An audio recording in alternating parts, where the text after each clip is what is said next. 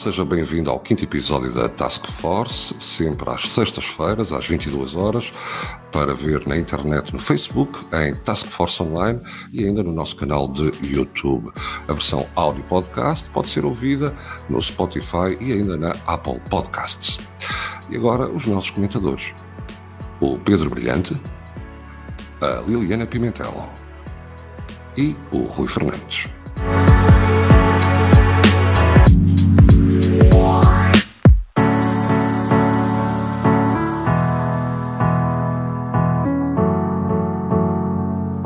De entrarmos a fundo nos temas que vamos trazer à Task Force, vamos fazer uma ronda rápida pela atualidade na Ucrânia. Começo por ti, Liliana Pimentel.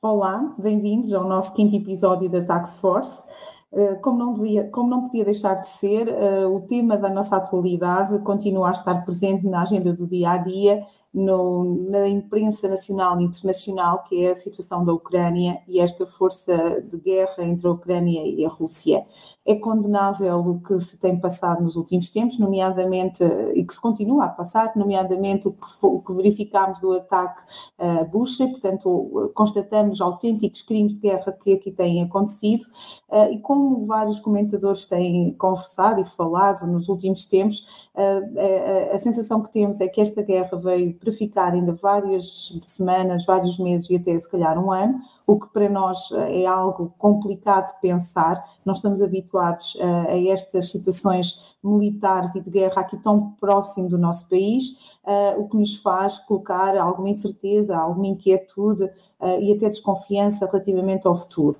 O facto positivo a destacar é efetivamente a tomada de posição de 96 países pertencem ao, ao Conselho da, da União, da, da,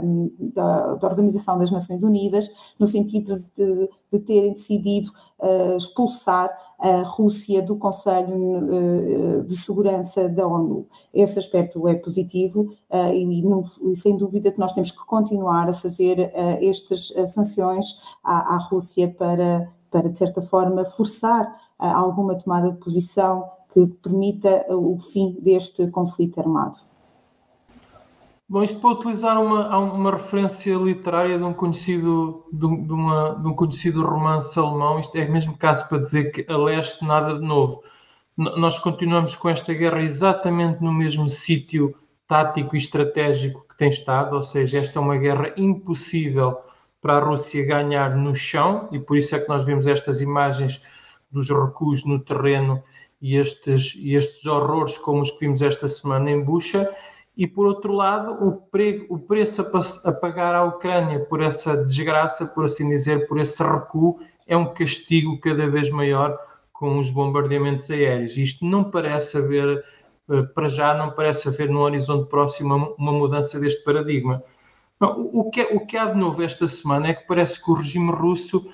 passou de, de facto de uma fase 1 em que dizia que o objetivo da sua guerra era a desnazificação, que era como quem dizia trocar de regime em Kiev, e agora, como pelos vistos não consegue, passou para uma outra fase ainda pior, que é a desucranização, que é, parece que agora a questão para a Rússia é tirar os ucranianos da Ucrânia.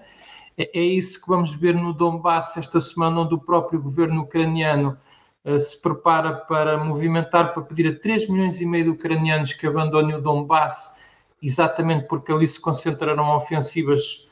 provavelmente nos próximos dias, que nos vão arrepiar a todos. E neste momento, de facto, a pergunta que nós temos a fazer a nós próprios é a que fez Mário Draghi hoje. Será que a gente está mesmo prontos a desligar o ar-condicionado para parar esta guerra? É esta a pergunta. Olá a todos. No, no, diário de guerra desta semana temos, julgo que aqui algumas, não novidades, mas alguns pontos importantes de, de, abordar e que realmente fizeram agenda durante, durante esta semana. Obviamente, já tanto o Rui como a Liliana já referiram a suspensão do, do Conselho dos Direitos Humanos da Rússia. É um ponto importante na, na, senda daquilo que foram os evidentes crimes de guerra cometidos pela Rússia nesta, durante esta semana, nos ataques que a Liliana já, já aqui referiu, e obviamente estes ataques contra civis se, se não nos fizerem ter uma, uma posição mais musculada e diferente relativamente àquilo que têm sido as negociações com, com a Rússia. Eu não sei o que, o que fará, o que será mais preciso para, para que essas posições comecem a ser, a ser tomadas. A verdade é que este, este foi o passar dos limites da Rússia e parece-me que que as sanções também começam, começam a subir de tom, mais do que as sanções, as ações políticas começam também a subir de tom. É também a semana em que Joe Biden volta uh, a reforçar o discurso e a endurecer o discurso anti-Rússia e a reforçar ainda mais a posição dos Estados Unidos, criando aqui uma limitação na possibilidade de, de negociações e, e, apertando um bocadinho mais a malha ainda. O reforço, obviamente, da, dos apoios da, dos países aliados à ajuda militar na, na Ucrânia, com, com ajuda e assistência de armamento, ficou também evidente isto nesta, nesta semana. Continuamos a ter uma China imparcial, mas que já condena o, o, a invasão e os ataques, mas ainda aqui uma posição demasiado imparcial para o que devia estar, e eu termino apenas com uma nota interna. Já sabemos que Zelensky, em princípio, uh, estará, falará ao nosso Parlamento nos próximos dias. Sabemos também, já que o PCP mantém irredutível a sua posição e está contra esta, está contra esta vinda do, do, do, do presidente da, da Ucrânia. Parece que há coisas que não, não mudam mesmo. E vamos então ao primeiro tema desta quinta edição da Task Force. Está debatido, apresentado e votado o programa do governo de António Costa. Deixo uma pergunta sintética aos nossos comentadores quais os defeitos e as virtudes do programa do Governo.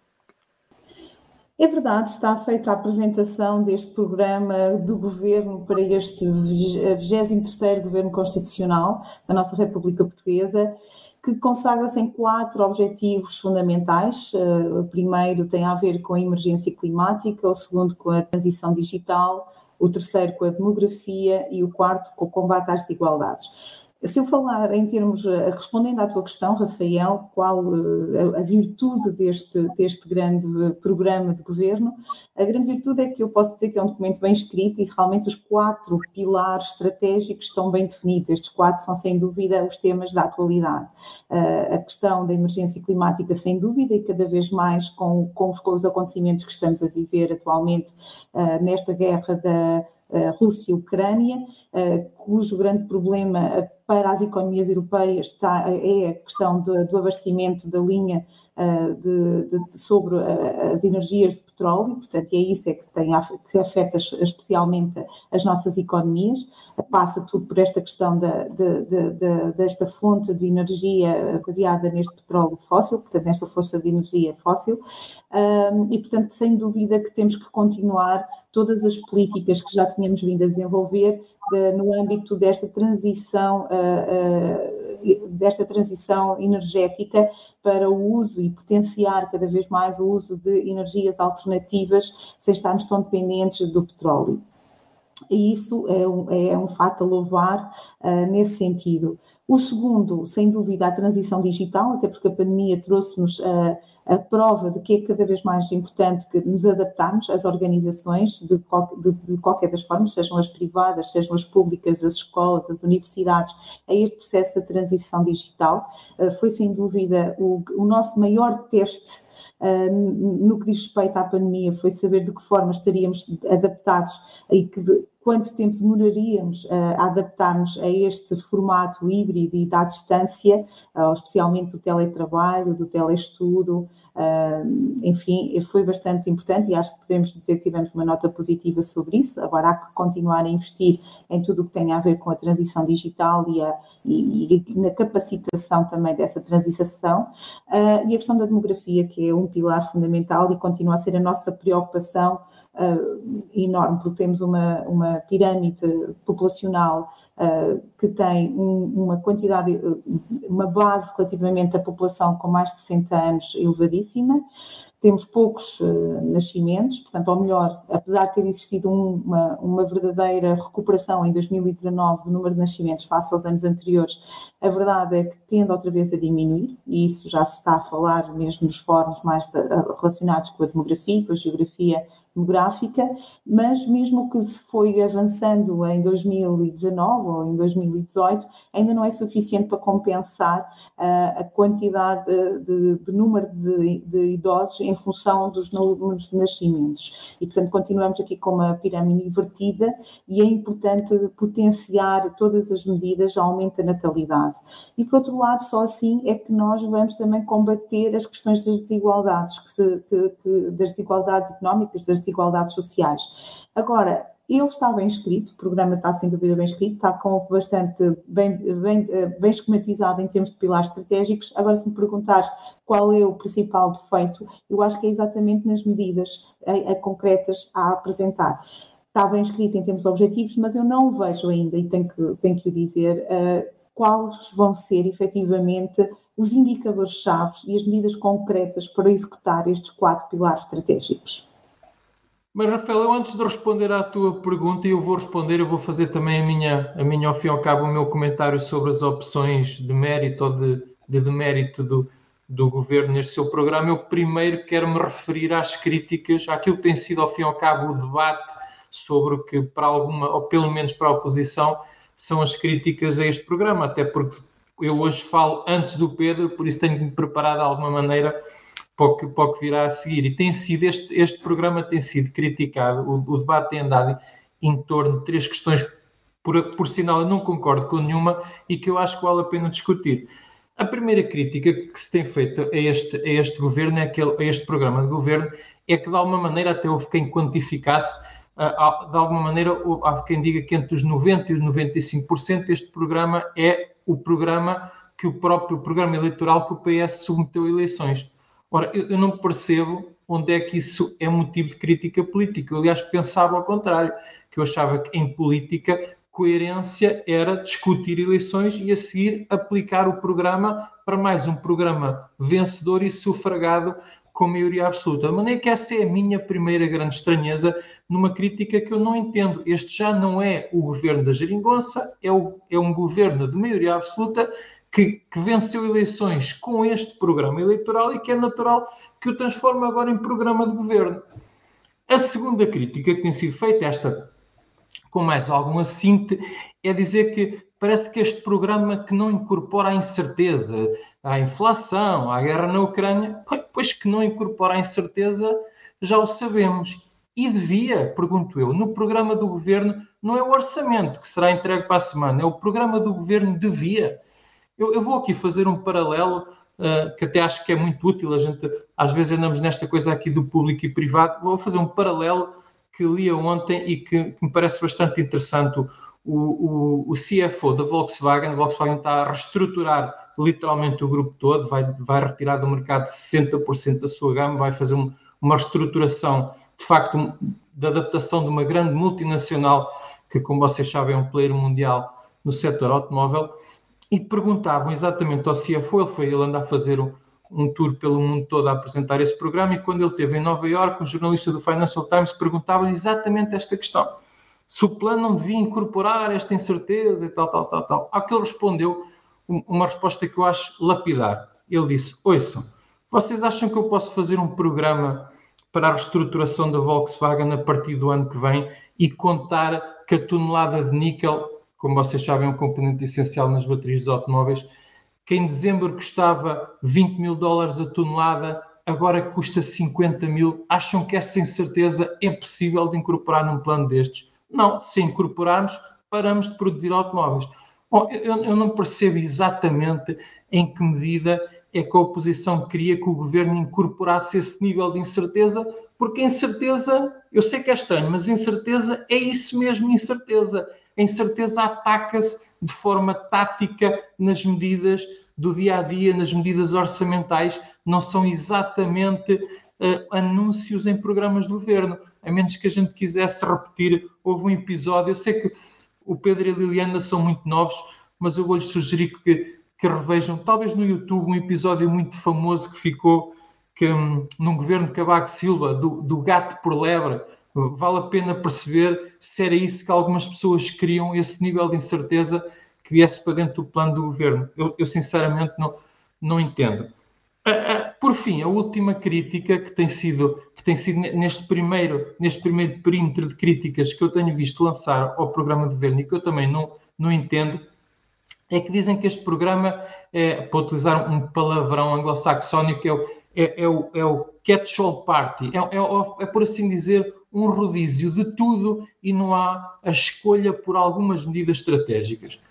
Pois eu, eu também não vejo onde é, que, onde é que isso é merecedor de crítica, porque um, um governo reformador do centro é suposto fazer um programa assim. Um, um programa setorial para uma determinada agenda, para isso basta as medidas do PAN ou algumas da iniciativa liberal. O que é suposto num governo reformador que quer de facto governar o país ao centro é que precisamente o programa de governo possa incorporar este debate todo e os contributos que venham de um lado ao outro do espectro. E eu não vejo onde é que isso é merecedor de crítica. Acho que é um bom início este programa de governo. Fico ansioso por ver para a semana como é que se traduz no Orçamento de Estado.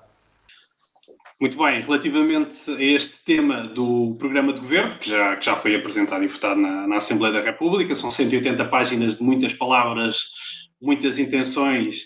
e, e obviamente, algumas uh, nuances definidas, já, já, já, era previsto. Eu acho que é importante nós também, neste tipo de, de discussões, conseguirmos desconstruir um bocado o que é, que é isto de um programa de governo, ou seja, ou um, ou um plano para o, para, o, para, o, governo para, para, o próximo ano. No fundo, são, são apenas intenções, não há aqui nada que deixe o, o governo completamente amarrado àquilo que aqui esteja escrito, nem, como disse bem o Rui, também não pode haver aqui nada demasiado definido, demasiado detalhe, para que, que de alguma forma limite depois as necessárias deambulações que são, que são fundamentais para uma boa governação. Portanto, isto é um programa de intenções, há aqui é um, é um ato muito mais político do que, do que efetivamente de governação. Eh, eu desconfio até, não, não querendo pôr em causa a legitimidade deste, da apresentação destes programas, isto é daquelas coisas que se apresenta agora e depois ninguém olha para isto até, até ao, ao, ao próximo ano, quando tiverem que fazer o próximo e ver o que é que passa de um para o outro e como é que o ajustam àquilo que for a realidade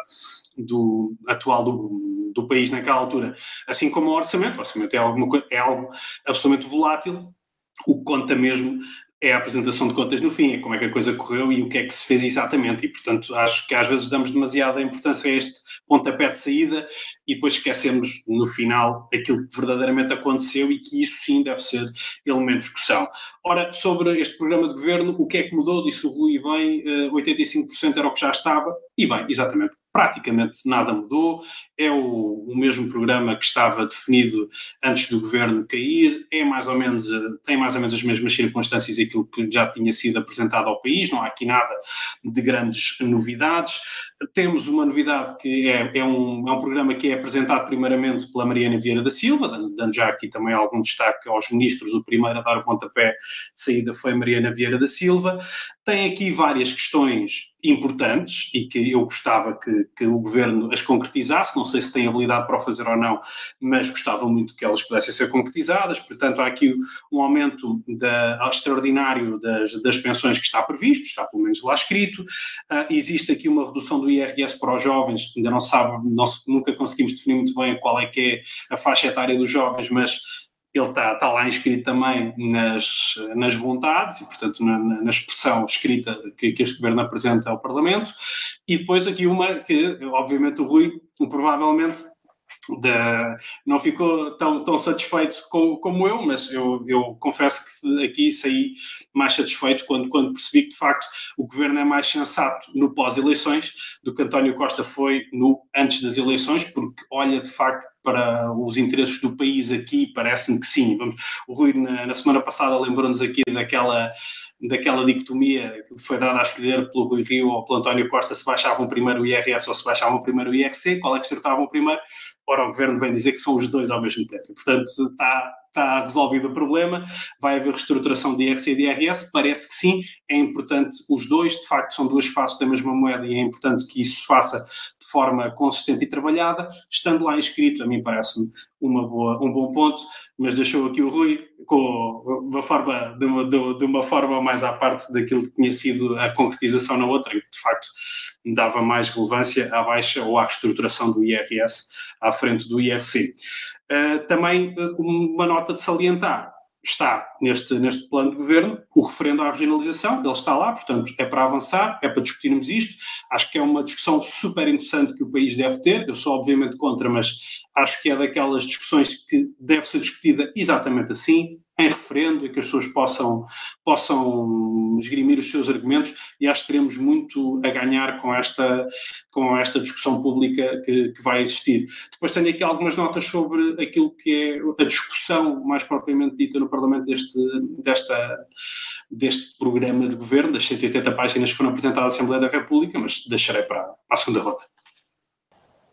Em relação ao programa de governo, uh, o, o, que tem, o, que eu tenho mais a dizer, uh, é, é, para além daquilo que já foi referido pelos meus colegas an anteriormente, é a expectativa que temos agora em relação ao orçamento, às dotações uh, financeiras de, dos valores da despesa que vai estar comprometida, mesmo de forma previsional, para as diferentes medidas que vão ser concretizadas em relação aos quatro pilares estratégicos que foram definidos pelo programa de governo. Essa é, sem dúvida, agora a nossa grande a grande nossa, a nossa, nossa maior preocupação e curiosidade em perceber como é que a dotação está a ser definida e como é que as medidas vão ser verdadeiramente concretizadas, porque até agora não sabemos em bom rigor quais são essas medidas. Mas mais do que isso, o que me preocupa e aquilo que, que eu posso dizer é efetivamente este processo que eu sei tardio, em que está a começar a execução deste orçamento, ou que ainda nem começou e que nós esperamos que se, seja o mais breve possível,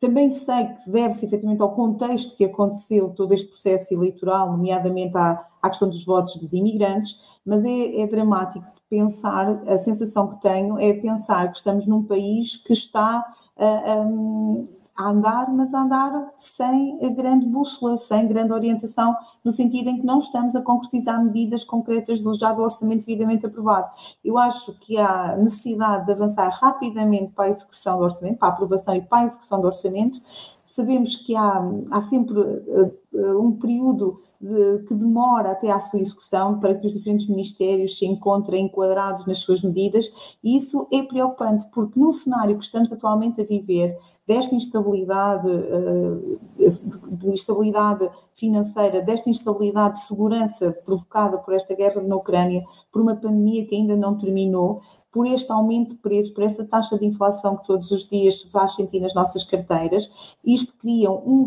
um ambiente de instabilidade, uma retração no consumidor, eh, no, no próprio consumo, no, uma retração nos investimentos e nós não podemos continuar a, a, a colocar este ambiente de incerteza na nossa economia. É necessário que o governo comece a atuar rapidamente, a dar indicações concretas de medidas que venham impulsionar a economia e a criar estabilidade nos preços, a controlar os preços da energia, que seja realmente a colocada em prática a redução da taxa de IVA, nomeadamente no, a redução da taxa de no que diz respeito à eletricidade, a redução da taxa de IVA no que diz respeito às botijas de gás, a redução da taxa de IVA no que diz respeito aos produtos uh, de petrolíferos, nomeadamente o gás óleo e gasolina,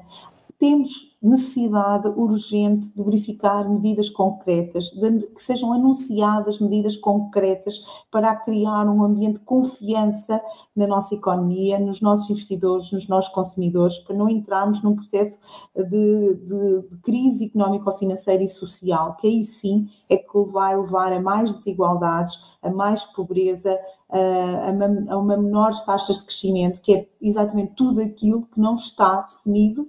uh, no nosso programa de governo, porque o nosso programa de governo contempla o combate às desigualdades, com, com, uh,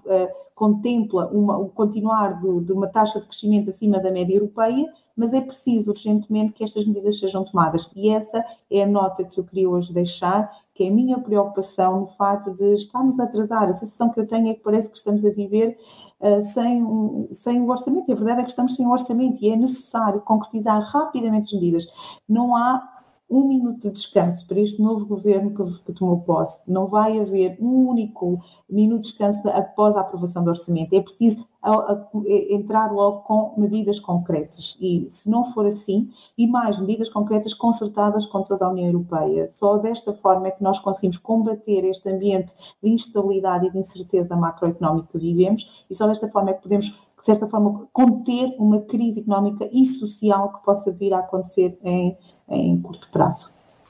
Bom, Rafael, eu quero também, eu agora quero nesta segunda ronda fazer, não podendo eu pronunciar sobre o documento todo, eu vou fazer as minhas três escolhas negativas e as minhas três escolhas positivas do que eu considero o pior e o melhor que está neste, neste plano do governo. Começando pelas negativas, talvez. Primeiro, o, o, na minha opinião, e, e isto é um erro de facto, toda a responsabilidade do motor económico deste próximo ciclo estar no PRR. Na minha opinião, vai correr mal o PRR é um mecanismo muito virado para a competitividade e nós precisamos ainda muito no nosso modelo de desenvolvimento económico muito, de muita coesão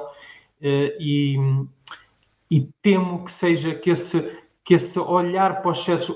principalmente para os setores mais dinâmicos da economia, agravem ainda mais alguma, alguma desigualdade, que eu acho que já é um problema do nosso modelo de desenvolvimento económico.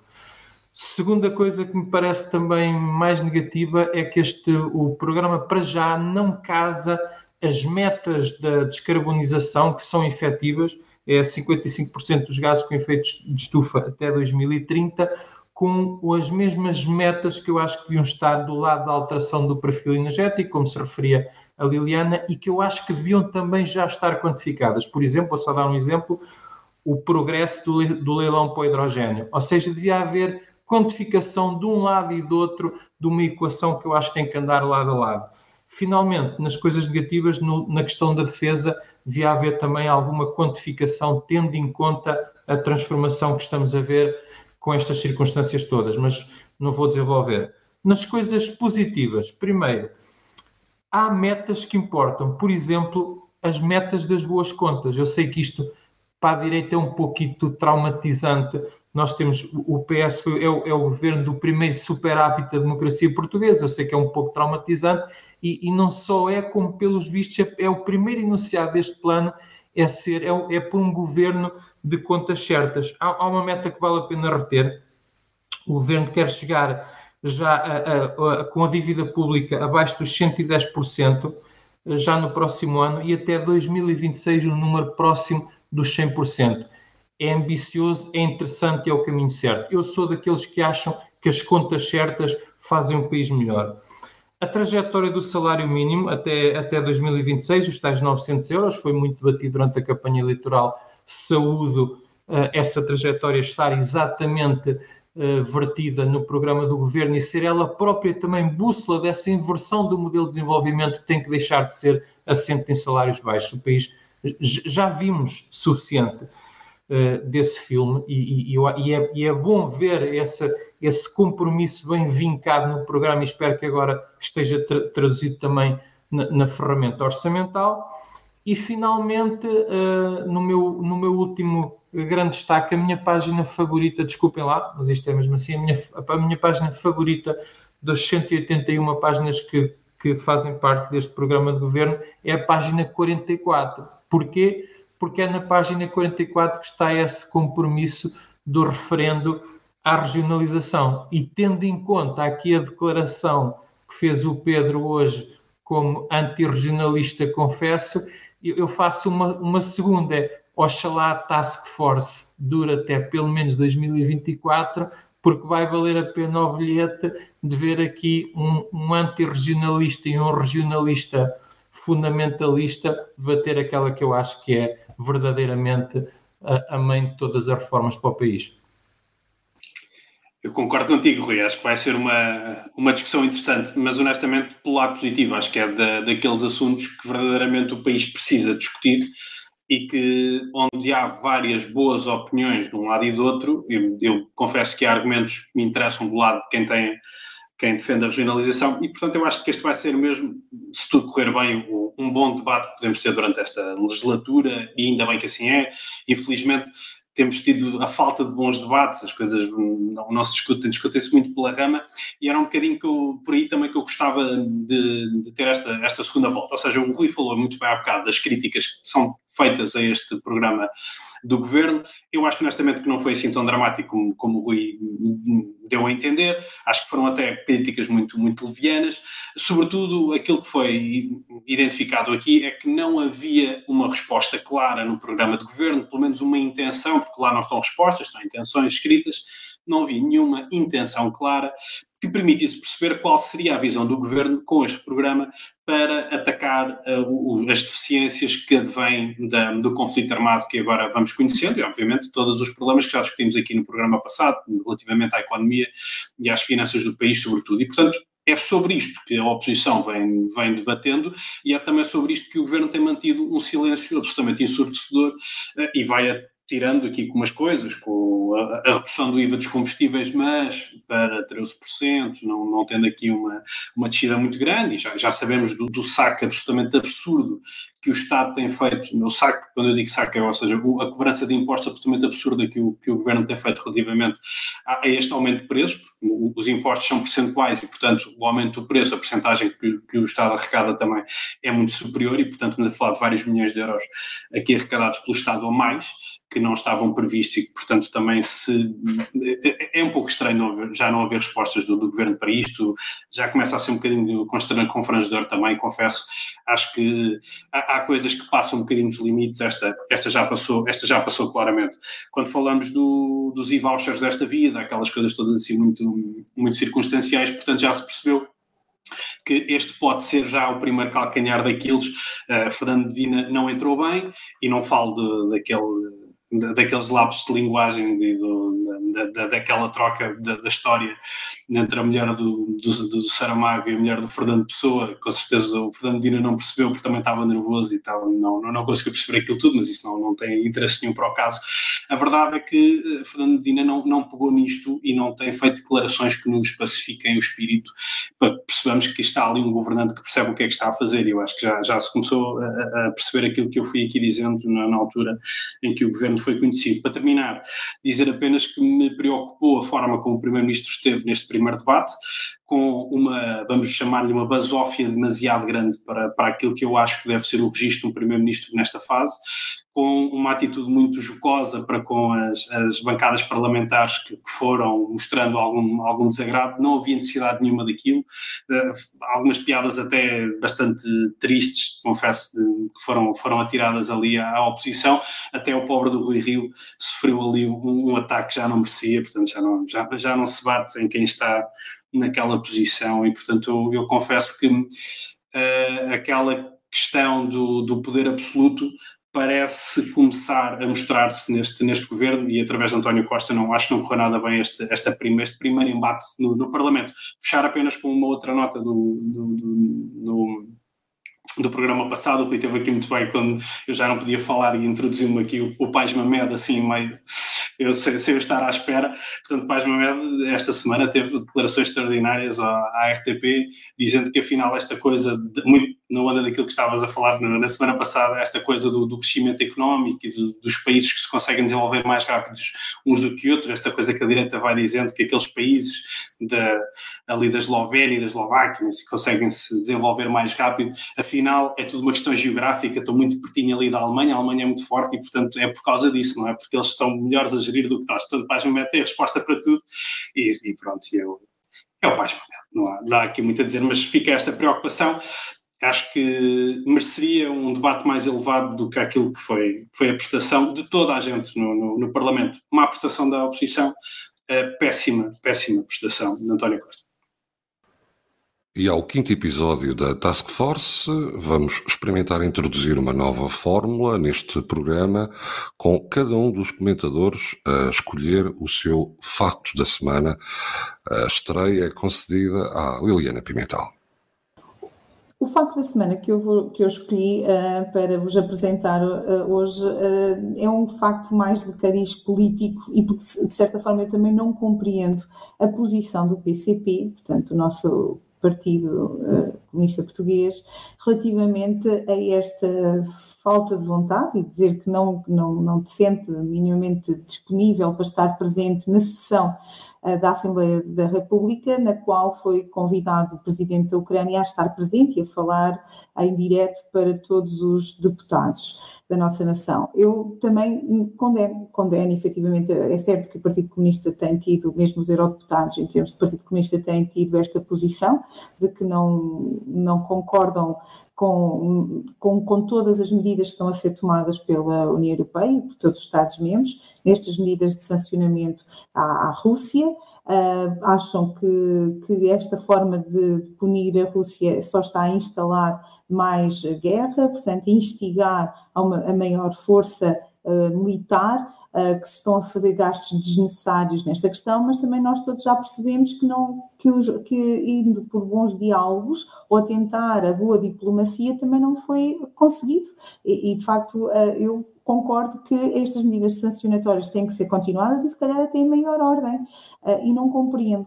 não, não compreendo a posição do, do PCP uh, português uh, nesta sua relutância em aceitar a presença um, em direto, portanto, do, de Zelensky, o nosso presidente da Ucrânia, na sua vinda ao Parlamento, à, à, Assembleia da República em Portugal.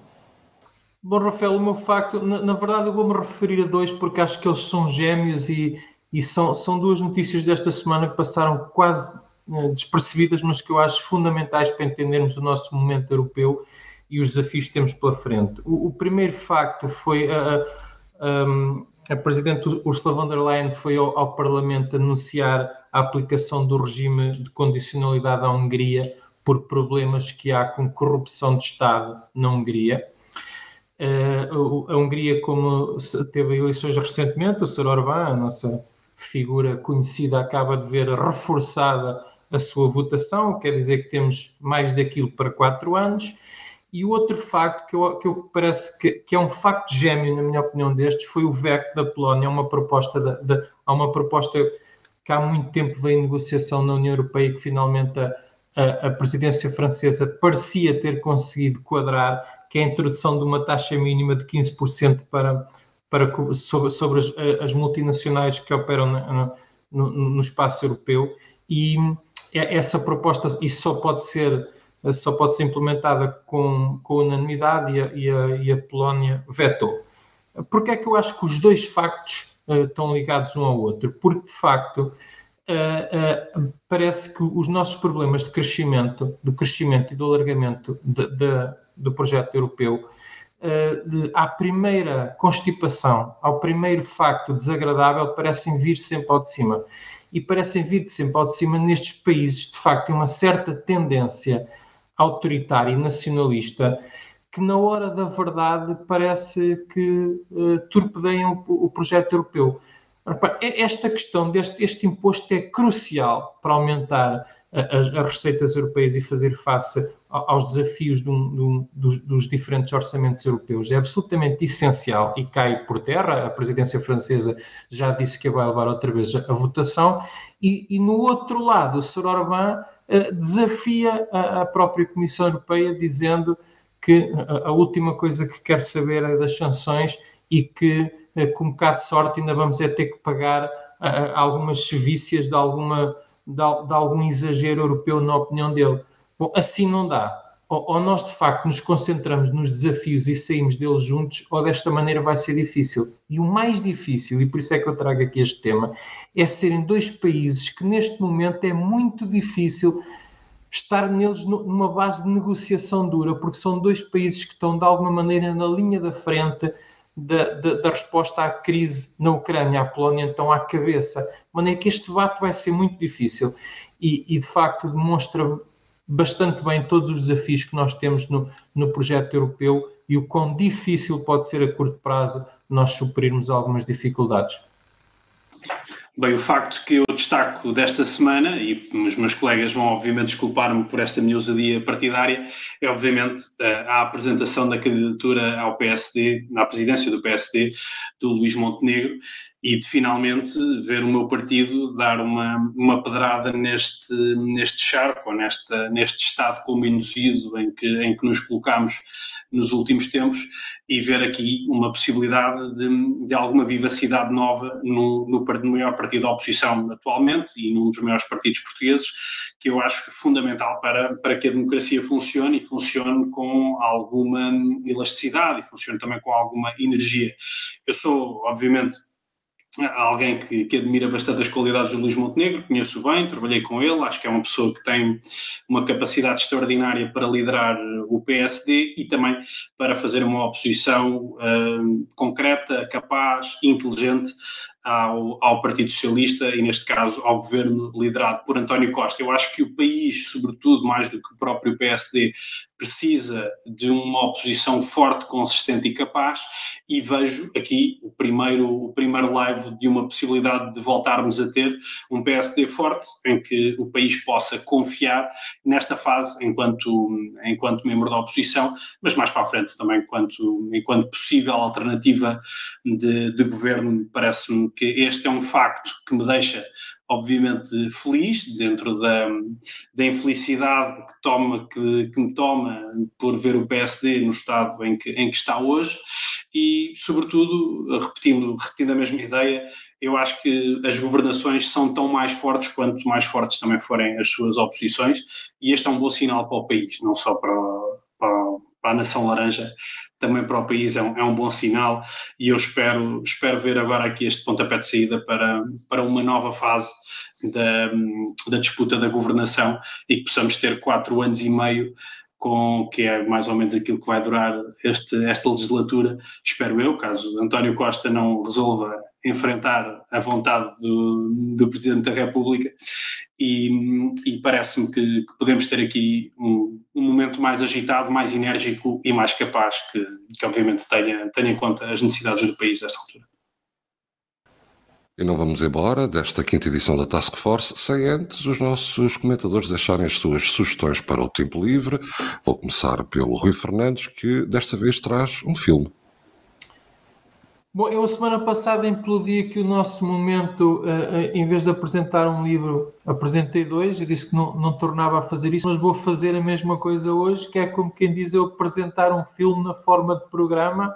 e dizer que se para os nossos ouvintes isto é uma sugestão, para vocês é uma ameaça, se não aceitarem a minha sugestão, perdem a minha amizade. Porque é mesmo importante o que eu vos vou sugerir. No próximo domingo, dia 10, em Miranda do Corvo, na Casa das Artes, vai haver uma sessão de um filme que tem o título Disperso pelo Centro. É uma obra de António Aleixo, uh, que é, é, é, uma verdadeira raridade cinematográfica, uma coisa que não tem catalogação, nem é documentário, nem é reportagem. É um filme, uh, é uma espécie de um, de, um, de um road movie, se assim se pode dizer, passando aqui por, por estes três conselhos, pelos três conselhos que financiaram a execução do filme, Penela, Miranda e Lausanne, mas sobretudo pela maneira de ver estes territórios, por aquele que é, olha, na, na, na descrição do, do, do, Miguel Silves Cardoso, um dos homens mais inteligentes do país, que é o Álvaro Domingos, e, e que tem, tem uma obra uh, que é absolutamente essencial para perceber os nossos territórios, que se pode ver nesta Rua da Estrada, na vida do campo ou na volta a Portugal. Mas o melhor foi que neste filme o António Leixo meteu a figura no território e foi filmar. É absolutamente incrível. Espero que no próximo sábado, às 4 horas, em Miranda do Cor, vocês aproveitem mesmo, vão a Miranda com as vossas famílias, como uma bela chanfana, mas sobretudo às 4 horas vão ver este objeto. Não dá para, ele não está disponível em lado nenhum, tem que se ver mesmo na tela e é eu, eu prometo-vos que vocês nunca mais vão olhar para os vossos territórios da mesma maneira depois, depois de passar por este dispersos pelo centro e por este olhar do Álvaro Domingos, que é uma, uma inteligência absolutamente rara, uma figura esplendorosa. Dispersos pelo centro, quatro da tarde, Casa das Artes, em Miranda do Corvo, no próximo domingo. Marcado na agenda então pelo Rui Fernandes, o Pedro Brilhante traz uma sugestão fora de portas, mas gastronómica. Justamente, Rafael, desta vez uma sugestão gastronómica e lembrei-me desta, desta sugestão por um fator que todos nós que vivemos fora da nossa cidade de, de coração e onde vivemos a vida toda, a minha Pombal, como vocês sabem, quando estamos fora temos sempre aquela necessidade de, de, puxar, puxar pela terra e lembrar as pessoas que somos de Pombal e etc. E dentro desses, dentro desses momentos esta semana, com um colega de trabalho lá lhe disse que era, que era de Pombal, já estava a preparar a explicação para, da, que eu costumo usar ali com a rotunda do Marquês, para explicar que ele é Marquês de alguma coisa, então depois vou por aí. Mas ele disse-me logo: não sei, obviamente. Então o arroz de tomate ali no Marquês de Pombal, sempre que posso passo lá, vou lá quase de propósito e que é daquelas coisas que nos enche o coração e, pá, e ficamos, e parece quase que estamos ali em casa durante, durante uns minutos. E portanto a minha sugestão vai para, para todos vós que nos ouvem, para, para que visitem este, este manjar do Marquês, esta casa fenomenal que é conhecida pelo arroz de tomate, mas também por outras iguarias, que ganhou o prémio da Boa Cama Boa Mesa ainda há bem pouco tempo e que merece bem a, a nossa visita. E, já agora espero ver-vos por lá mais vezes, porque eu também sempre posso, passo lá e gostava, infelizmente não posso ir tantas vezes como gostava, mas é uma sugestão que aqui deixo que, que, nos enche sempre o coração, sempre que ouvimos falar dela. Quanto à sugestão do, do Rui, eu não, não me leves a mal, Rui, não posso lá estar neste fim de semana, vou ter que estar no Algarve a acompanhar as seleções de leiria de, de basquetebol, porque temos o, as festas do basquetebol que dois anos depois se vão realizar em Albufeira. Felizmente conseguimos levar as nossas seleções até lá, vamos estar a semana toda fora, mas farei questão de assim que regressar poder ver de outra forma o, a, a, tua sugestão e, e poder cumprir rigorosamente com a promessa também de estar em conformidade. Vale a pena. Muito bem, e da, dos livros, passamos, dos livros não, eh, da gastronomia do Pedro Brilhante, passamos então e sim para os livros com a Liliana Pimentel. Muito bem, a sugestão que vos trago para esta semana é um livro de, de, de portanto, de Eduardo Paz Ferreira, uh, que tem como título Como Salvar um Mundo Doente, um livro que foi apresentado a público em julho de 2021, portanto no verão passado, mas que é um livro extremamente atual, uh, que nos fala efetivamente das pandemias, não é só desta, mas das pandemias ao longo do tempo, como tendo sido efetivamente o, o ponto fulcral para as desigualdades entre os povos, para as tensões uh, e inimizades entre países e também uma fonte de, de nascimento de guerras uh, e de guerrilhas, uh, não só sociais, militares, mas também económicas fala-nos destas questões como os avanços tecnológicos, de que forma é que o avanço tecnológico não, não devidamente controlado poderá pôr em causa este nosso desenvolvimento económico e sustentável. Falamos das questões do ambiente, deste consumismo desenfreado uh, e, portanto, ele, uh, o nosso Eduardo Paz Ferreira, apesar de ser o marido da nossa ex-ministra da, Justiça, da Francisca Van Dunen, é professor catedrático na Faculdade de Direito da Universidade de Lisboa e fala-nos de uma forma muito interessante, proclamando sempre a mensagem também do Papa Francisco. Uh, e trazendo para uh, este campo económico e social uh, mensagens católicas que eu também acho importante realçar. Como salvar um doente. Muito bem, obrigado, Ana. As três sugestões dos nossos comentadores da Task Force, mesmo mesmo a chegar ao final. Só relembrar que a Task Force está no Facebook em Task Force Online e também no nosso canal do YouTube. A versão áudio podcast está disponível no Spotify e na Apple Podcasts. E à sexta semana vamos, eh, vamos de férias durante uma semana. Na semana da Páscoa não vai existir a Task Force. Os meus queridos amigos comentadores terão então uma merecida semana de descanso. Da minha parte é tudo. Resta-me desejar-lhe um ótimo fim de semana.